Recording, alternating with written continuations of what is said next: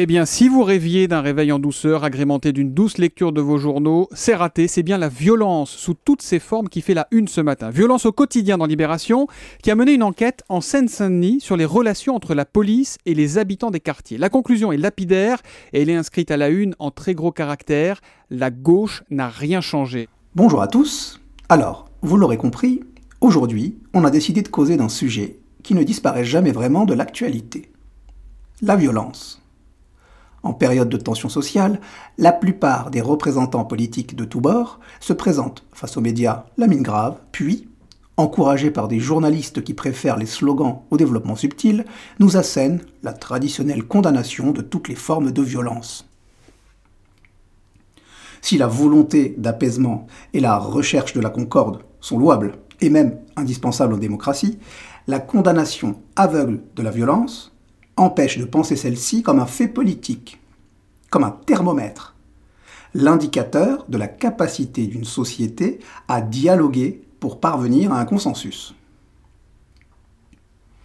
Qu'on soit bien d'accord, il ne sera ici nullement question de la violence quotidienne ou crapuleuse, mais de la violence exercée dans un cadre et avec des arrière-pensées politiques.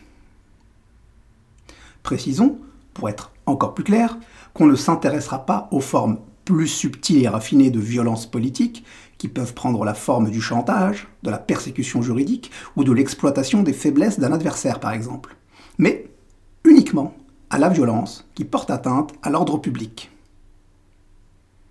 On va essayer de comprendre le pourquoi de la violence plutôt que d'user nos esprits à gloser sur le comment ce comment, qui est l'eau apportée au moulin du sensationnalisme et qui ne produit rien de plus que de l'audimat et de l'anxiété. Alors la violence, qu'est-ce que c'est? La question peut sembler un peu enfantine, mais si on daigne se pencher dessus, on se rendra compte que la notion est plus difficile à définir qu'il n'y paraît. Surtout si on ne se limite pas au champ de l'évidence. La violence, c'est à la fois un fait, un acte, une expression, une force et un caractère. C'est le fait d'agir sur quelqu'un ou de le faire agir contre sa volonté. C'est l'acte par lequel ce fait est réalisé. C'est l'expression brutale du sentiment qui guide l'acte réalisant le fait. C'est la matérialisation d'une force et la révélation de son caractère, de sa rudesse. Exprimées au pluriel, les violences, elles désignent des faits et des actions qui sont l'antonymie de la paix et de l'ordre. Exprimée au singulier, la violence, elle désigne une qualité qui est l'antonymie de la mesure. Du point de vue psychanalytique, pour Freud, la violence est une pulsion naturelle de l'homme. Elle serait l'expression de la pulsion de mort qui se manifeste sous la forme d'une pulsion de destruction quand elle se tourne vers l'extérieur. La pulsion de l'agression serait toujours présente chez l'homme. Et quand chez lui s'instaure le surmoi, des charges considérables de cette pulsion se fixeraient à l'intérieur de lui et agiraient sur le mode de l'autodestruction. C'est, selon Freud, un des dangers principaux qui menacent la salubrité du psychisme auquel l'homme s'expose quand il s'engage dans la voie de la civilisation. C'est peut-être le caractère naturel de cette pulsion qui a poussé l'homme à tolérer en société une infime partie de violences codifiées. C'est notamment le cas du sport, particulièrement les sports de combat, qui autorisent l'échange de violences, mais dans le respect des règles. C'est surtout le cas des violences considérées comme légitimes d'un point de vue juridique. La légitimité, c'est ce qui va faire perdre sa responsabilité pénale à la personne qui, face à une atteinte injustifiée envers elle-même ou autrui, accomplit dans le même temps un acte commandé par la nécessité est tempérée par la proportion indispensable entre les moyens de la défense et la gravité de l'atteinte. Toutes ces conditions sont cumulatives. Il faut donc une atteinte injustifiée, à laquelle on va répondre immédiatement, ce qui exclut la vengeance, et de manière proportionnée. Il est ici question de la violence lorsque celle-ci est le fait d'une personne physique et l'expression de sa volonté propre. La question est, dans ce cas, purement juridique et a simplement trait à l'encadrement légal de la légitime défense. Mais la question de la légitimité est aussi présente lorsque la violence est le fait d'une personne physique dépositaire de l'autorité publique, et donc l'expression de la volonté présumée de cette personne morale qu'est l'État. Dans ce cas, la question est certes juridique, mais elle devient éminemment politique. Pour un Max Weber cherchant à définir l'État et observant que celui-ci exerce des activités identiques à celles d'autres formes de communautés humaines, il faut chercher sa spécificité ailleurs que dans ses activités.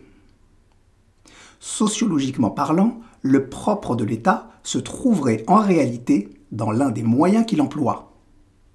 Il est le seul groupement à bénéficier sur son territoire de la violence physique légitime. Dans une démocratie libérale, la légitimité de cette violence tient à sa légalité. Et sa légalité marche sur deux jambes. L'absolue nécessité au regard du maintien de l'ordre public et la proportionnalité au trouble. La légalité en question est même pensée dans son acception chimiquement pure, puisque le fonctionnaire doit s'abstenir d'appliquer tout ordre qui serait manifestement illégal sous peine d'être poursuivi. C'est la théorie de droit pénal qui répond au doux sobriquet de baïonnette intelligente et qui condamne l'obéissance aveugle aux ordres. L'engagement du fonctionnaire ne saurait faire disparaître la conscience l'intelligence de ses actes. La question relevant du rapport des individus et des groupes à l'État, et donc à sa police, est éminemment politique, et donc profondément sémantique. Et la question sémantique n'est pas anodine, car comme le disait Platon, la perversion de la cité commence par la fraude des mots. Les partisans de l'ordre et du statu quo refusent l'expression violence policière, à laquelle ils opposent la notion de violence légitime ou de violence légale. Il n'y a pas de violence policière, parce qu'en disant violence policière, vous mettez euh, en parallèle la violence de ceux qui n'ont pas euh, l'autorité légitime pour le faire et ceux qui ont la violence légitime de l'État pour utiliser la force afin de protéger les biens et les personnes. Il se peut, bien évidemment, qu'il y ait des policiers et des gendarmes qui ont un usage disproportionné de leur force, qui ne respectent pas, ça peut arriver, le code de déontologie de la police nationale et de la gendarmerie, et ils sont évidemment sanctionnés. Certains syndicalistes policiers préfèrent même parler de force légitime. La violence légitime, laissant selon eux penser que les forces de l'ordre jouiraient d'un blanc-seing pour commettre des exactions pour ses partisans de l'ordre, atténuer la perception de la violence en arguant de sa légitimité, ou en refusant carrément de la désigner comme telle, permet de la penser comme un fait juridique individuel et isolé, et non politique, lorsqu'elle est disproportionnée. Les partisans du mouvement et de la lutte considèrent quant à eux toute violence des personnes dépositaires de l'autorité publique comme illégale. Ils affirment à juste titre d'ailleurs, que les termes de violence légitime ou violence légale n'ont aucune valeur juridique. Ces concepts n'existent pas en droit, tout simplement. Les violences disproportionnées commises par les personnes dépositaires de l'autorité publique seraient, à leur sens, systémiques et politiques. Les premiers nient l'existence des violences policières, les seconds nient l'existence de la violence légitime la lutte sémantique tourne donc au dialogue de sourds. Les deux visions souffrent pourtant d'angles morts. L'analyse des partisans de l'ordre peut parfois laisser perplexe. La voici en détail et en VO. Euh, moi, je vais dire à Jean-Luc Mélenchon euh, euh, que je lui rappelle les fondamentaux de l'État et de la République, dont il se prévaut sans cesse, c'est qu'il n'y a pas de violence policière. Il n'y a pas. Les violences, l'État a le monopole de la violence légitime. Je le rappelle, et donc c'est la police qui a le monopole de la violence. Il peut y avoir des exactions personnelles qui seront évidemment, qui doivent être évidemment sanctionnées, mais il n'y a, a, pas le terme est inadéquat. Il n'y a pas de violence policière. Je résume donc. Il n'y a pas de violence policière car l'État a le monopole de la violence légitime. Le terme serait inadéquat. On serait face à un oxymore conceptuel. À la limite, on aurait pu comprendre la position visant à dire qu'il existe des violences policières, mais qu'elles sont légitimes. Or, ce qu'on nous dit là, c'est que lorsque la violence est légitime, la violence n'est plus de la violence. C'est assez étonnant d'ailleurs. Ça reviendrait à dire que lorsqu'on prend une cuite légitime, par exemple pour euh, fêter son bac ou oublier un chagrin d'amour, le mal de crâne du lendemain n'est pas une gueule de bois. Le terme serait inadéquat. La cuite légitime n'est pas une cuite parce que la fête bien méritée ou la tristesse infinie ont le monopole de l'excès. Ça n'a pas de sens. Et c'est même contre-productif, puisque ça déplace le centre de la réflexion. La question n'est pas de savoir si un coup de matraque sur la caboche est une violence ou non. La réponse à cette question coule de source. La question est finalement celle de la légitimité de la violence et en réalité celle de la légitimité des institutions qui la commandent. Le sophisme qui explique que soit c'est de la violence, soit elle est légitime, refuse d'envisager la violence politique et institutionnelle, renonce à y trouver une solution, restitue le débat au niveau de la violence individuelle et prétend que derrière l'uniforme, il y a un cœur qui bat et un esprit libre. C'est beau les partisans du mouvement et de la lutte, en refusant la légitimité de la violence de l'État dans le cadre du maintien de l'ordre, font un aveu. Ils sont du mauvais côté du manche, ou plutôt de la matraque. Comme ils ne proposent pas de contre-modèle de maintien de l'ordre, on est en droit de penser qu'ils auraient une vision tout aussi féroce de la pacification de l'espace public si d'aventure ils en avaient la charge. Donc finalement, la question n'est pas de savoir qui de la droite populiste ou de la gauche humaniste gouverne, qui de la droite humaniste ou de la gauche populiste est au pouvoir.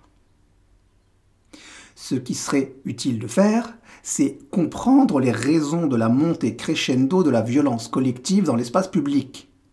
Le mouvement des Gilets jaunes ayant été le marqueur d'une société parvenue à ébullition. Cet état de tension est le signe d'une extrême fragilité et l'expression d'une forme de faiblesse, contrairement à ce qu'on pourrait croire lorsqu'il est question de violence. Georges Gusdorf, dans son ouvrage intitulé La vertu de la force, définissait la violence comme, je cite, cette impatience dans le rapport avec autrui qui désespère d'avoir raison et choisit le moyen court pour forcer l'adhésion. Elle suppose un échappement au contrôle. Le monde de la terreur est celui de la contradiction. Il traduit un nihilisme foncier. Ce qui est obtenu par la violence demeure, en effet, sans valeur. Cet échappement au contrôle, ce monde de la terreur et de la contradiction, c'est précisément celui qu'évoque Patrick Brunto, sociologue au CNRS, lorsqu'il décrit, dans une interview donnée à l'Obs, l'évolution contemporaine du maintien de l'ordre les protestations sont gérées maintenant uniquement de façon policière et non plus politique. On, a une régression de la démocratie aujourd'hui. On va vers une pente autoritaire inqualifiable, compte tenu du fait qu'on savait faire ce maintien de l'ordre. Les forces de l'ordre aujourd'hui sont poussées par le ministère de l'Intérieur à ne réfléchir qu'à la pénalisation des manifestants. Sur Paris, avec la capitale, avec l'Élysée, etc., il y, a, cette peur, euh, panique des débordements depuis les Gilets jaunes, et on a une sorte de blanc-seing qui est donné à la police parce que les élites ont peur, et donc du coup, elles préfèrent avoir des nettoyages musclés euh, que d'avoir un fonctionnement républicain. La gestion policière et non politique des protestations et la pénalisation des manifestants serait la conséquence de la peur des élites. Une peur qui acte une forme de faiblesse rhétorique et culturelle. Je vous invite à écouter ou à réécouter le podcast sur l'hégémonie culturelle pour mieux cerner ce point. Ce changement de doctrine dans le maintien de l'ordre se serait déroulé sans que la partie autoproclamée raisonnable et républicaine de la classe politique ne l'assume. Elle persiste à ramener l'emploi disproportionné de la force par les représentants de l'État à un prurit individuel. Un peu comme si le policier entretenait un rapport individuel et personnel avec le manifestant.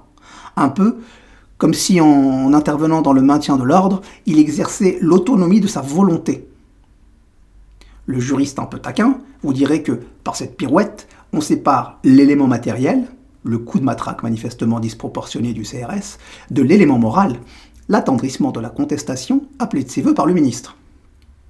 Le philosophe un peu taquin vous dirait qu'en agissant de la sorte, on horizontalise les conflits. Le marxiste un peu taquin vous dirait qu'au vu des salaires perçus par les forces de l'ordre, les violences en marge des cortèges de manifestations et des mouvements sociaux ne sont en réalité que des galas de pugilat entre prolétaires dont le promoteur serait la bourgeoisie. L'échappement au contrôle évoqué par Georges Gusdorf peut aussi caractériser les accès de violence de ces manifestants qui voient désormais tout mouvement social comme une catharsis. Une catharsis qui va venir purger la frustration de rouler en sens contraire sur la route de l'histoire et permettre de hurler son impuissance à la face du monde. Rappelons-nous ce constat de Hans Widmer dans son essai Bolo Bolo, dont nous avons fait un podcast que je vous invite à aller écouter. Euh, toute subversion sans construction est un acte de collaboration avec le système. La violence acte, dans le cas des manifestants, une forme de faiblesse politique cette fois. Dans ce choc des faiblesses, la question de la légitimité de la violence n'est donc plus qu'une question de point de vue. Quand on entend quelqu'un condamner les violences d'où qu'elles viennent, le plus important est de prêter attention à la circonstance atténuante qui sera accolée derrière ce mais qui ne manquera pas d'apparaître, trahissant le paradigme du locuteur. Je condamne toutes les violences d'où qu'elles viennent, mais on ne peut pas mettre sur un même plan les forces de l'ordre qui assurent notre sécurité et des factieux qui attaquent la République. Je condamne toutes les violences d'où qu'elles viennent, mais on ne peut pas mettre sur un même plan des fonctionnaires formés au maintien de l'ordre et qui doivent savoir conserver leur calme en toutes circonstances et des pères de famille qui réclament de pouvoir vivre dignement de leur travail. L'homme, particulièrement lorsqu'il est français d'ailleurs, est un animal politique. La légitimité de la violence, et donc sa légitimation, est aussi bien une question juridique que philosophique et politique. Et cette triangulation de la violence entre le droit, la philosophie et la politique, un penseur l'a explicité, Walter Benjamin, philosophe allemand de la première moitié du XXe siècle. Benjamin a pensé sa critique de la violence en 1921, dans un contexte historique de tensions violentes entre les mouvements ouvriers et les politiques contre-révolutionnaires. Sa vision, bien qu'orientée, est fine et intéressante. Tout d'abord, il s'efforce de libérer l'appréhension de la violence de sa perspective instrumentale, c'est-à-dire de l'interminable réflexion sur les moyens employés. Ensuite, il refuse le postulat du droit naturel qui ferait de tout acte de violence un acte juste si la fin poursuivie l'est aussi. Sa vision de la violence épouse celle du positivisme juridique et lui permet de dégager la réflexion sur la violence de la relation entre la fin et les moyens. Le positivisme juridique, c'est cette école de pensée qui consiste à ne s'intéresser qu'au droit positif, c'est-à-dire au droit existant et à mettre de côté le droit naturel, cet ensemble de normes théoriques, idéales, supposées être relatives à la nature même de l'homme par-delà les lois, les cultures, les époques. Focaliser son attention sur le droit positif va permettre à Benjamin de produire une critique de l'État et du droit dans leur rapport à la violence. Selon lui, la violence est fondamentalement liée au droit, et la forme de celle-ci fluctue en fonction de son intégration dans le processus historique. Ça peut sembler un peu compliqué, mais c'est finalement assez limpide. La forme la moins problématique de la violence est celle qui conserve le droit, qui le maintient, qui assure le statu quo.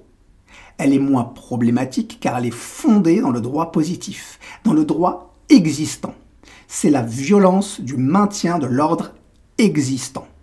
Et c'est cette violence-là que les conservateurs, entendus au sens des partisans de l'ordre, trouvent juste au point de ne même plus la percevoir comme telle. L'autre forme de violence, celle qu'il est plus complexe de justifier, est la violence originelle, celle qui fonde le droit et sans laquelle celui-ci n'existerait pas. C'est cette violence dont vont se revendiquer les partisans du mouvement et de la lutte, la violence révolutionnaire qui va abolir un système et son droit pour en fonder un autre. Petite dédicace hip-hop-like, SO 1789. Cette violence va donc commencer par être en dehors du droit, et elle le demeurera tant qu'elle ne sera pas en capacité d'en fonder un nouveau qui la légitimera a posteriori. C'est ce décalage temporel qui rend complexe, voire impossible, la discussion sur la légitimité de la violence entre les partisans de la violence qui conservent le droit et ceux de la violence originelle. Pour Benjamin, si le droit travaille à sa conservation, c'est pour éviter de se retrouver en position de concurrence avec un nouveau droit que d'aucuns essaieraient de poser en se servant, tout comme lui, de moyens violents. C'est ce qui, selon lui, va en partie expliquer la crise contemporaine des parlements, qui ont perdu la conscience de leurs origines révolutionnaires, à qui il manque, je cite, le sens de la violence qui pose le droit, qui est représenté en eux. Pour Benjamin, la recherche démocratique du compromis n'élimine jamais la violence de la vie politique. Cette dernière s'assoupit derrière le compromis parlementaire, mais peut ressurgir à tout moment, dès que le deal devient léonin. N'est-ce pas en partie ce que nous vivons actuellement? Lorsque Benjamin critique la violence, ce n'est finalement pas la violence qu'il critique, mais le droit. Cette critique me semble être une approche intéressante pour expliquer les diverses perceptions de la violence pouvant exister dans le spectre politique et les questions insoluble par le consensus relative à sa légitimité. Si des questions se posent, le concept, lui, parfois, se repose. Et quand le concept se repose, c'est le bruit qui pense. Musique, maestro.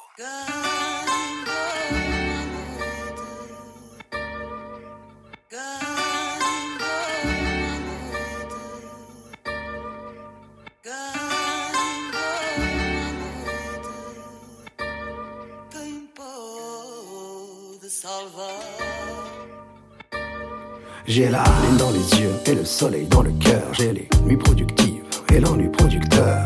C'est fait à la main avec les moyens du beurre. Tout vient à point, si l'aventure c'est la bonne heure. Le soleil dans les cieux, les reflets de lune sur le bitume. Troquer mon kilo de plomb contre un kilo de plume. Si la mécanique se grippe, se dire ce n'est qu'un rhume. La seule reconnaissance qui vaille est celle qui sera posthume. Plus de 20 piges, j'essaie de rapper dans un démon. Démon et le démon qui me dévore comme le feu dévore les amants. Les amants, perdition, guettent les cieux cléments. Comme les banques qui guettent le lac Léman. La musique, c'est de la souffrance et du temps. La poésie, c'est un vestige du monde d'avant. Envahissant. Qui fait succès, c'est sentir le sens du vent. Je l'ai guetté, il n'est jamais venu. J'étais pourtant pimpant, parfaitement vêtu.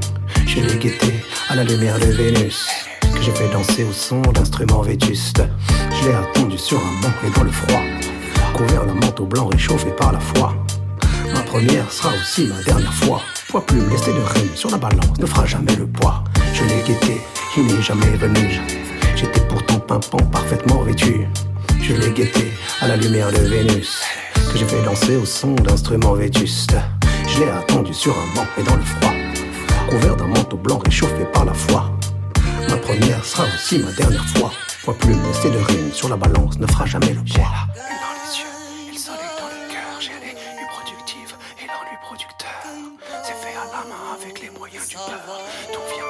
Si d'aventure c'est la bonheur. Le soleil dans les yeux, les reflets de lune sur le bitume. Troquer mon kilo de plomb contre un kilo de plume. Si la mécanique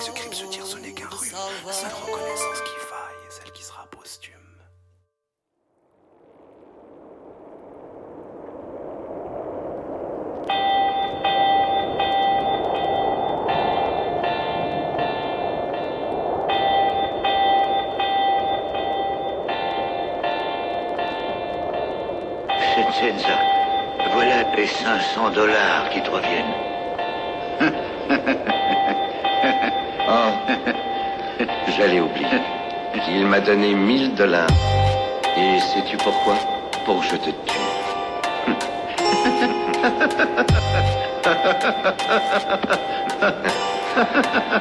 Mais l'ennui, c'est que moi, je finis toujours le travail pour lequel on me paie. Tu le sais, n'est-ce pas? Non Vincenza, non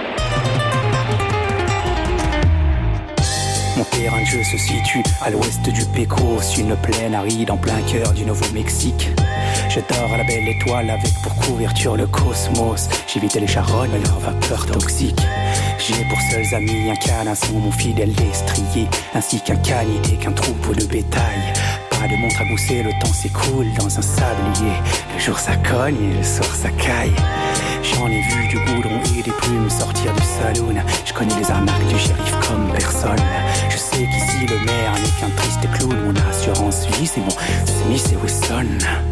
J'ai sillonné le sud et fait pénitence. J'ai porté ma croix sur les deux rives du Rio Grande.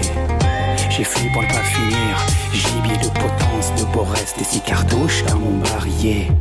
Je parcours le nouveau monde pour une poignée de pesos. Je suis un homme libre, seul et sans attache. Loin les citadins qui marinent dans leur sauce, ma seule hantise n'attaque en meute des apaches. Je n'ai pas choisi cette vie de cow-boy solitaire, à la fois prédateur nomade et homme de confiance. Je n'ai pas voulu être un vagabond célibataire, mais la vie est ainsi faite, peu importe ce que les autres pensent.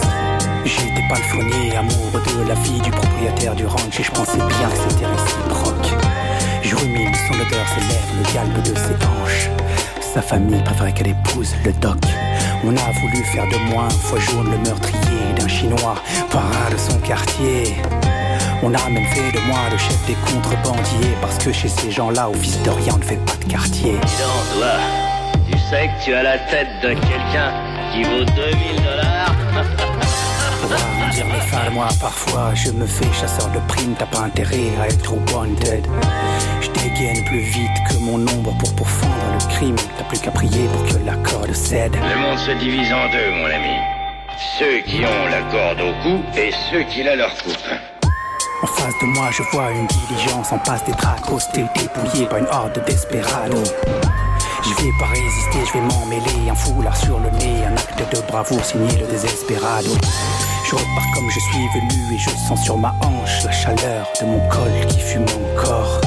Je soignerai à la lame et au torboyau la plaie de mon épaule, une balle m'a transpercé le corps. Je poserai ma tête sur ma selle au coucher du soleil alors le coyote ululera. Je pisserai le sang sans bandage, une simple pincée de sel me cicatrisera. Il me faut trouver de l'eau, de l'avoine pour mon cheval. Je reprends la route, demain je traverse le Texas.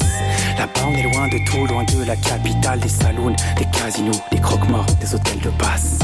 40 degrés à l'ombre des squelettes de bovins, des coupeurs de route, des trousseurs de badauds, des scorpions, des serpents sonnettes et des ravins. Mais le pire de tout, c'est bien le bandit manchot. C'est bientôt la fin de mon parcours encore. Quelques miles encore, deux, trois jours encore. Quelques embrouilles avec des mecs qui germent le Kentucky. Encore des bras de fer avec des abrutis. J'ai ramené le cheptel tout entier jusqu'à bon port. Verse-moi la rançon de ma sueur. Si tu chipotes, tu verras le bout de mon col parce qu'il se bat. Ce qui rend les gens honnêtes, c'est pas la foi, mais la peur.